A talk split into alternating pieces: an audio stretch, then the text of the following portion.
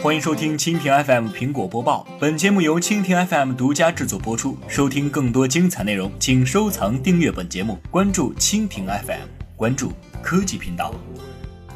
中新网八月二十六号电，北京时间八月二十六号凌晨，苹果公司向 iOS 用户推送了 iOS 九点三点五系统更新，由该版本提供了重要的安全性更新。鉴于 iOS 近期曝光了三叉戟高危漏洞，可导致苹果设备被黑客轻易远程控制，强烈呼吁 iPhone 和 iPad 用户尽快升级到 iOS 九点三点五，以免中招。据三六零 iOS 安全研究团队负责人高雪峰介绍。三叉戟是 iOS 三个零 day 漏洞的组合，利用三叉戟漏洞，黑客只需要发送恶意的链接，诱骗用户点击，苹果手机就会被黑客接管，从而窃取短信、邮件、通话记录、电话录音、储存密码等大量的隐私数据，监听并窃取微信等社交软件的聊天记录，甚至开启麦克风偷偷录音并发送给攻击者，而 iPhone 用户完全无法察觉。这是苹果历史上第一次公开披露的针对 iOS APT 零 day 攻击。鉴于漏洞危害特别严重，苹果公司在短时间内火线修复了漏洞。更新摘要中赫然注明，建议所有 iOS 用户更新。这在苹果版本内系统更新中是相当少见的。据悉，三叉戟漏洞攻击最早出现在中东地区，漏洞价值高达百万美元。